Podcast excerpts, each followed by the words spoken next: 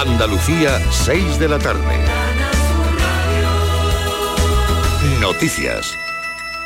Sube la incidencia del COVID en el conjunto de España hasta los 813 casos entre los mayores de 60 años. Se han notificado 55.500 nuevos casos y 234 muertes desde el pasado martes. Andalucía, por su parte, registra 44 fallecimientos por COVID desde el pasado martes. Los contagios son más de 7.600 en tres días y hay 765 enfermos hospitalizados. En la población general la tasa es de 290 puntos, pero entre los mayores de 60 años se eleva hasta los 524. En la franja de más de 80 la incidencia supera los 700 casos por cada 100.000 habitantes. El presidente de la Junta, Juanma Moreno, ha reclamado al Ministerio de Sanidad una cuarta dosis para los más vulnerables y pide prudencia a todos los andaluces ante la relajación con las mascarillas y el repunte de casos. Bueno, se ha hecho, se tomó una decisión y ahora estamos viendo que evidentemente va a haber un pico de contagio que esperemos que la vacuna aguante para que no tengamos problemas en materia clínica, ¿no? no tengamos problemas ni en los hospitales y por tanto que no hayan fallecido. La Policía Nacional ha detenido en Algeciras a un individuo por robar a un hombre que se encontraba inconsciente tras sufrir un accidente de tráfico. También en la misma ciudad se ha producido la detención de una mujer que ha estafado más de 13.000 euros a una enferma de Alzheimer, Ángeles Rueda. En el primero de los sucesos, la Policía Nacional ha detenido a un hombre acusado de omisión del deber de socorro, ya que no prestó ningún tipo de ayuda a la persona que había sufrido el accidente. Muy al contrario, aprovechó que estaba inconsciente para robarle las joyas, tarjetas de crédito y un teléfono móvil. Por otro lado, la policía ha detenido a una mujer por presuntamente estafar más de 13.000 euros a una enferma de Alzheimer. Al parecer se apropió de todo el dinero que tenía en su cuenta bancaria en menos de una semana. Eh, para llevar a cabo este robo, se aseguró de aislarla de familiares y amigos. Llegó incluso a hospedarla en un hotel. Fue allí donde fue localizada por la policía. Expediente sancionador a un festival en Almería que no contaba con autorización. El Apache Desert Festival contaba con una jornada non-stop con tres escenarios. Clara Aznar. Agentes de la Policía Autonómica y de Medio Ambiente han levantado actas de infracción contra la empresa promotora de un festival de música que se celebró el puente del primero de mayo en el poblado Westerleone, pese a no contar con autorización al enclavarse en un espacio protegido. El Ayuntamiento de Tabernas emitió una resolución desfavorable a la celebración de este evento al concluir que no era autorizable por vulnerar la normativa ambiental que afecta a los parajes naturales de Sierra La Milla y Desierto de Tabernas, que prohíbe de forma expresa la celebración de espectáculos y actividades recreativas. Además, la organización no presentó seguro de responsabilidad civil. Los bomberos de Madrid confirman que un escape de gas en un edificio de cuatro plantas donde se realizaban obras es lo que ha provocado la explosión que ha causado heridas a 18 personas. Además, se busca a dos operarios sepultados entre los escombros. En Granada, desde las 5 de la tarde, se celebra en el recinto de Fermasa, el de la Feria de Muestras de Armilla, la quinta edición del festival En órbita. Este año el festival se extiende a dos jornadas de música en directo. En estos momentos se registran 29 grados en Sevilla, 27 en Linares, Jaén, 23 en Mijas, Málaga, Andalucía 6 de la tarde y 3 minutos. Servicios informativos de Canal Sur Radio. Más noticias en una hora. Y también en RAI y canalsur.es. ¿Estás lesionado? Elige la fisioterapia avanzada de Clínicas Bayman. En Clínicas Bayman ponemos a tu servicio fisioterapeutas de primer nivel equipados con la última tecnología. Nuestra meta es tu recuperación. Somos la fisioterapia oficial de 18 federaciones deportivas de Andalucía. Si necesitas recuperar tu salud, tu rendimiento y tu bienestar, pide tu cita en clínicasbayman.es. Aquadeus, ahora más cerca de ti, procedente del manantial Sierra Nevada, un agua excepcional en sabor, de mineralización débil que nace en tu región. Aquadeus Sierra Nevada es ideal para hidratar a toda la familia y no olvides tirar tu botella al contenedor amarillo. Aquadeus, fuente de vida, ahora también en Andalucía. Es el momento de ahorrar hasta un 70% en tu factura de luz. Este mes de mayo Social Energy presenta grandes descuentos en instalaciones premium en Face, con 25 años de garantía. Atrapa el sol con Social Energy y aprovecha las subvenciones. 955-441-111 o socialenergy.es. La revolución solar es Social Energy. Somos tu radio. Quédate en Canal Sur Radio. La radio de Andalucía.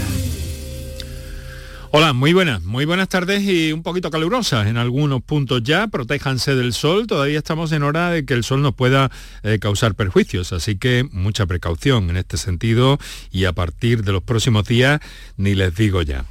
Bueno, eh, hoy tenemos que hablarles, eh, se ha presentado un trabajo publicado ahora por la revista The Lancet, realizado por investigadores del Instituto Maimónides de Investigación Biomédica de Córdoba, el Hospital Universitario Reina Sofía, la Universidad y el Ciberón. Eh, después de eh, un periodo de siete años, una investigación, y han demostrado científicamente que dentro de los componentes del estilo de vida, la dieta es el factor más estudiado y respaldado y que la dieta baja en grasa, rica en hidratos de carbono complejos, y la dieta mediterránea, rica en grasa monoinsaturada, cuya fuente principal es el aceite de oliva virgen, han probado ser eficaces en la prevención primaria de enfermos, eh, perdón, en la prevención secundaria de enfermos con alto riesgo de un segundo infarto. Es decir, que beneficia enormemente, además de prevenir de entrada a quien no ha tenido en principio ningún, ninguna enfermedad eh, cardiovascular.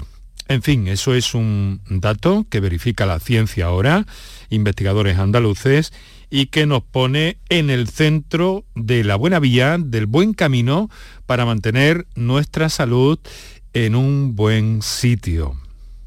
Muy buenas tardes. De esto y demás cosas les vamos a hablar hoy en el programa que nos lleva hasta las seis y media de la tarde y que ponemos en marcha en este momento. Muchas gracias por estar a ese lado del aparato de radio. Canal Sur Radio te cuida. Por tu salud. Por tu salud con Enrique Jesús Moreno. Además de ese, nos vamos a ocupar de un interesantísimo proyecto social que pone en valor la figura del farmacéutico en los barrios más desfavorecidos como parte del equipo de acción comunitaria, acompañando a, pacientes y potenciando las relaciones entre diferentes agentes comunitarios. El resultado de esta intervención social se ha presentado en forma de popster en las últimas jornadas farmacéuticas andaluzas y vamos a hablar esta tarde con la primera firmante del estudio, la farmacéutica Rosario Cáceres, que eh, por cierto ese trabajo recibió el primer premio de las jornadas. El proyecto está subvencionado por la Consejería de Salud en el área de proyectos integrales para la promoción de la salud, detección precoz, mejora de la atención y reducción de las desigualdades en salud a personas especialmente vulnerables y en grupos de determinadas enfermedades. Pero además de todo eso, ¿qué tenemos los viernes? Nuestro habitual repaso a la actualidad del mundo científico y médico que nos acercará eh, Paco Flores. Antes de todo eso, le echamos un vistazo a los últimos datos publicados hoy a propósito de la pandemia.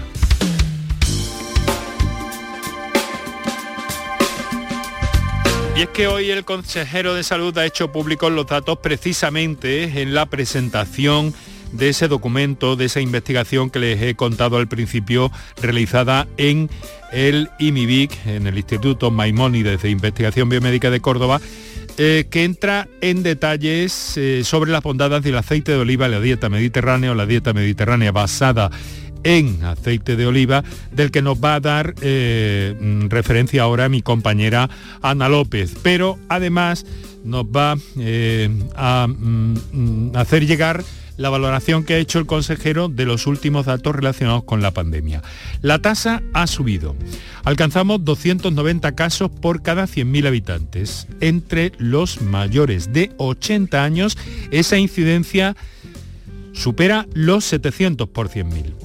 Desde el último martes, eh, últimos datos publicados, son 7.664 eh, contagios los registrados en personas mayores en otras ya saben que ese escaneo masivo no se lleva a cabo y han fallecido desde el martes 44 personas. Hay en este momento 765 hospitalizadas en, en, nuestras unidades, de ellas hay 46 en las unidades de cuidados intensivos. Y desde la Junta se considera que hay tendencia ascendente, pero que no se puede hablar de ola. Insiste al Gobierno Central también lo acaban de escuchar en nuestro boletín de las 6 de la tarde, lo ha hecho el presidente de la Junta, Juanma Moreno, en la necesidad de adelantar la cuarta dosis de la vacuna a los mayores. Todos estos detalles con mi compañera Ana López. El consejero Aguirre asegura que ha remitido un informe al Ministerio de Sanidad en el que demuestra que la inmunidad baja en mayores de 80 años y que el mayor porcentaje de ingresos hospitalarios y de fallecimientos se registra por encima de esta edad. Por eso no es partidario de esperar a octubre para vacunarlo. Hay vacunas suficientes para proteger, ha dicho al eslabón más débil. Prueba de ello es que el 21% de las residencias de mayores en Andalucía tiene brotes con al menos un caso. Sabemos que hay que ponerle una cuarta vacuna y no vemos óptimo esperar hasta octubre pues si no nos vamos a ver posiblemente y viendo las tendencias actuales que se le está aumentando de una forma importante la presión hospitalaria. Aguirre ha insistido en ello en la presentación de un estudio realizado por el Instituto de Biomedicina de Córdoba, en el que por primera vez se demuestra que la dieta mediterránea basada en el uso de la grasa más saludable, el aceite de oliva virgen, no solo protege el corazón, como ya se sabía, sino que también cura a quienes ya han sufrido un episodio cardiovascular y evita que se repita en un 21% más que con las dietas bajas en grasas. José López Miranda es uno de los investigadores. Se ha demostrado que el modelo de dieta mediterránea es superior al modelo de dieta baja en grasa y que la intervención con este modelo de dieta mediterránea durante siete años evita un evento cardiovascular mayor de cada cuatro que se van a producir. La investigación abre un campo enorme en la prescripción médica a los enfermos de corazón, de alimentación con aceite de oliva por encima de dietas basadas en hidratos de carbono y poca grasa.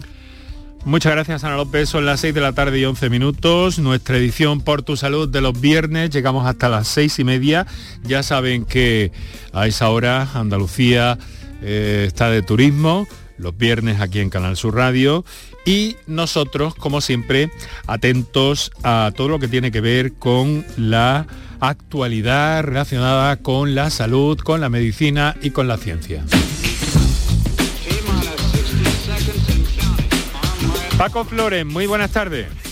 Muy buenas tardes, Enrique, a usted y a toda la audiencia. Muy Estoy bien. pensando, con las noticias que hemos escuchado, que al final eh, la salud depende de la despensa, Enrique. Pues bueno, mm, dime lo que comes y te diré quién eres, ¿no? Pero ya sabes aquella vieja máxima clásica, ¿no? Que, Sí, sí, sí, ya que, que la, que la alimentación sea tu mejor medicina. Exacto. O sea que hay que tener, hay que tener mucha, mucha conciencia de esto, ¿eh? Y luego ya que las instituciones o las autoridades echen una mano, pero eh, hemos de partir de esa base. Y hay, como tú bien sabes, eh, grupos de trabajo importantísimos. Ayer dedicamos el tema a la diabetes. eh, y bueno, y estamos viendo que hay grupos de profesionales que están peleando mucho, muchísimo por esto. Ahora, ahora hay que aprender a prescribir alimentación. Bueno, hombre, eh, también medicación cuando sea menester, cuando sea necesario, pero está demostrado que, que hay muchísimas ventajas. Bueno, vamos a lo que vamos. Anda, que te veo un poco revuelto. De fin de semana. Vinculan el plástico de algunos envases a los problemas cognitivos de los adolescentes. Pues sí, un estudio desarrollado por el Instituto de Investigación Biosanitaria de Granada ha relacionado un constituyente del plástico, el bisfenol A, presente en algunos envases con diferentes problemas cognitivos durante la adolescencia.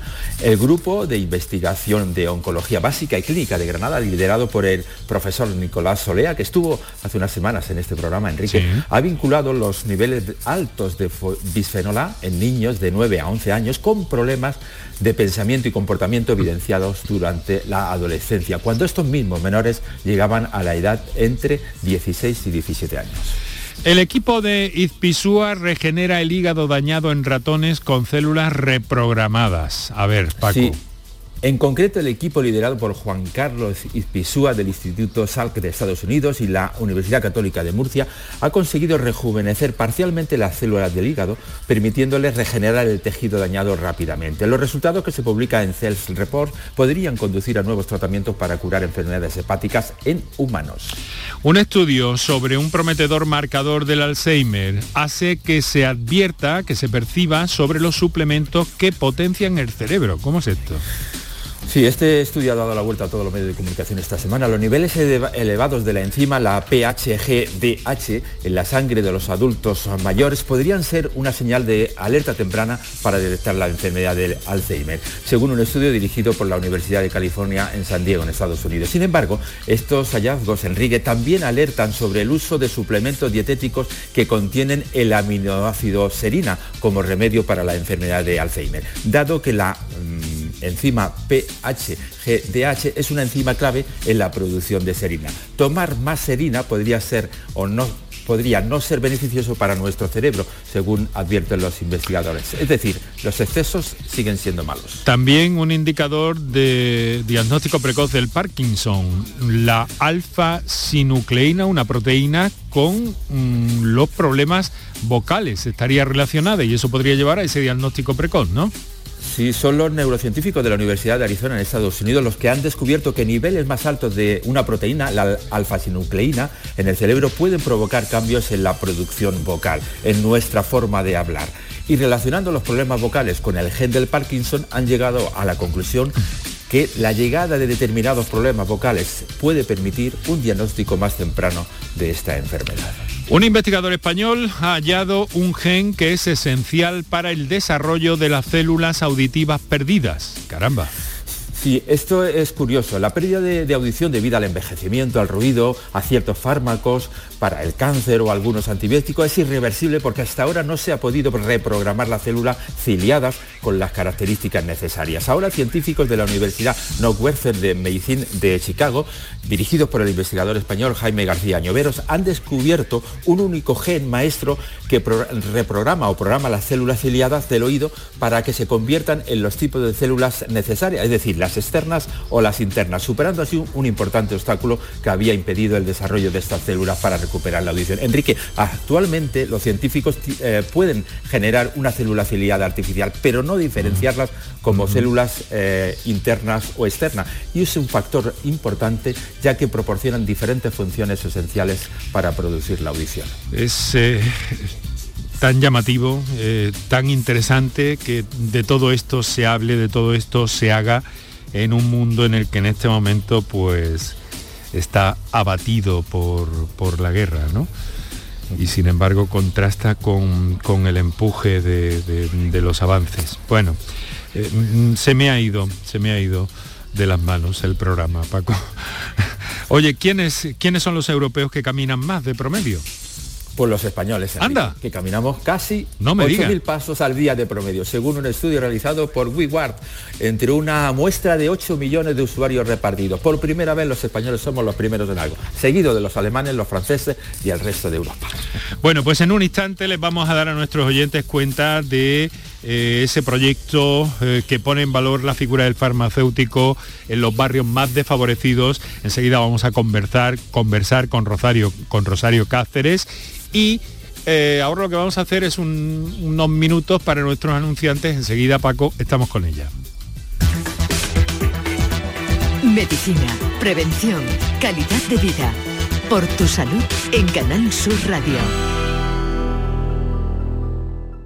Canal Sur Radio, Sevilla. ¿A tu Mercedes le toca pasar la ITV? Evita cualquier sorpresa. Acércate a Concesur Dos Hermanas y le realizamos un chequeo pre-ITV totalmente gratis. Y si necesita reparación, en Concesur Dos Hermanas te lo ponemos más fácil. Infórmate en grupoconcesur.es o en el teléfono 955-634-400 marcando la opción de cita previa. Te esperamos en Concesur Dos Hermanas. Concesur y Fervial, tus talleres autorizados Mercedes-Benz en Sevilla. Bienvenidos a Sacaba. Mil metros de electrodomésticos con primeras marcas. Grupos Whirlpool, Bosch y Electrolux frigoríficos, lavadoras, hornos, vitros. ¿Quieres más? Aires acondicionados, aspiradoras, pequeños electrodomésticos y financiamos en 12 o 20 meses sin intereses solo tú y Sacaba. Tu tienda de electrodomésticos en el Polígono Store en calle nivel 23. Ven a ver nuestra exposición y sus 25 años de experiencia. Sacaba. Este lunes a la una de la tarde, la tertulia de la jugada de Sevilla en Burro Nervión. La gastronomía más canalla se cocina en el barrio de Nervión. Burro Canaglia, en calle Luis Montoto 112. El análisis, el debate y los protagonistas del fin de semana deportivo en Burro Canaglia Nervión. Canal Sur Radio te cuida. Por tu salud con Enrique Jesús Moreno. La farmacia siempre hemos sostenido en este programa que es el centro de salud más cercano, más inmediato, que generalmente está a la vuelta de la esquina o poco más. Eh, pero he aquí que el papel del farmacéutico también en los barrios más desfavorecidos es especialmente eh, clave en este momento y un proyecto social que eh, pone en valor la figura de ese farmacéutico en los barrios más desfavorecidos forma parte de, un equipo de acción comunitaria acompañando a pacientes y potenciando las relaciones entre diferentes agentes comunitarios.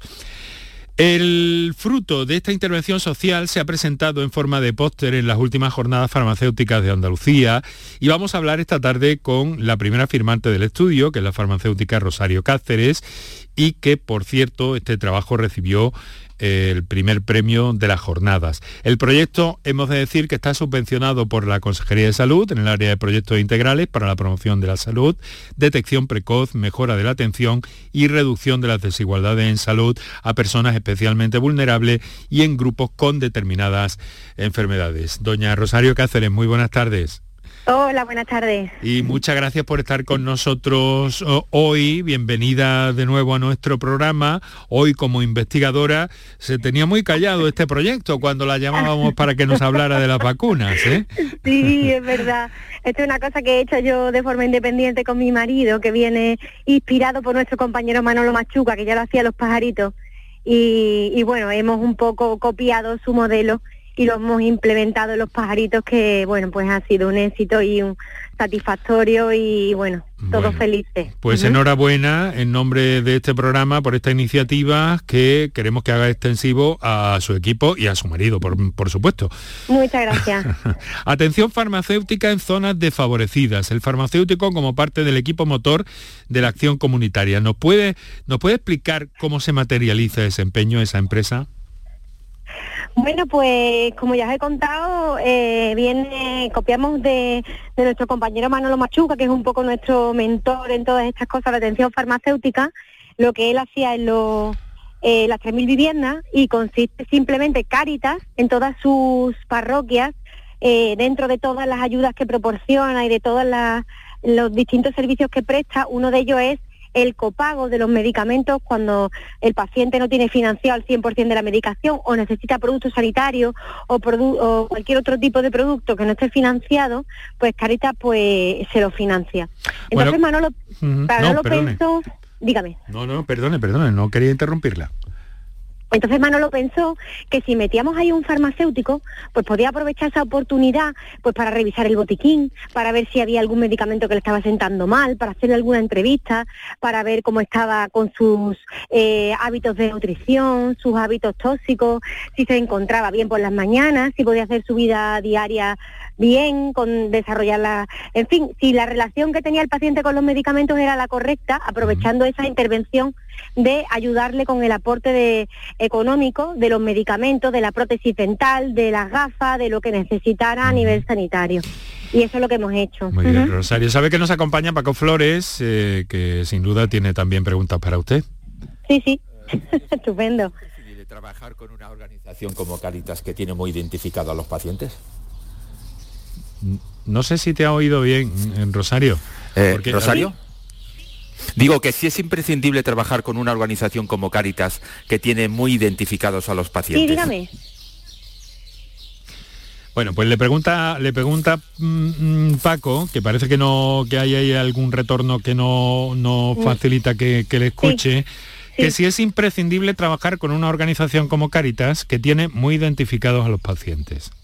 Claro, Caritas lo que nos proporciona es ese cribado, ese, ese eh, el identificar, el reclutar al paciente en determinadas circunstancias de mayor vulnerabilidad, porque Caritas ya hace esa primera criba de ver cómo son sus situaciones sociales, económicas, familiares, vamos a visitarlos a las casas. Caritas es una institución mm, que tiene perfectamente organizado todo en función de las calles, de lo entonces nos ha servido muy bien para toda esa parte científica de identificar al paciente, reclutar los criterios de inclusión y demás, pues, pues saber muy bien a qué tipo de pacientes. Además, gracias a Caritas podemos segmentar y hacer charlas para madres puerperas que acaban de tener un bebé, o para mayores de 65 cuando viene la campaña de gripe, o en fin, que Caritas nos ha servido muchísimo como instrumento a la hora de trabajar con un- una base de datos donde tenemos a todos los pacientes perfectamente estructurados. Bueno, pues va a ver si los bits nos ayudan a nosotros ahora que pueda escuchar a Paco. A ver, Paco. Eh, un- ¿Lo, lo- oye? pregunta, ¿Lo oye, Rosario? Sí, sí, lo oigo. Ah, lo vale, oigo. perfecto. Ahora sí. Rosario, ¿cuáles son la- la- las deficiencias más importantes que se han encontrado en este barrio a nivel sociosanitario? Porque seguramente se han encontrado con, con- con ejemplos, con personas que, que lo están llevando muy mal, porque es uno de los barrios más eh, pobres de toda Europa. Sí, pues mira, una de las cosas que nos ha llamado muchísimo la atención es que allí se ha mencionado poquísimo, por no decir nada, el COVID durante toda la pandemia.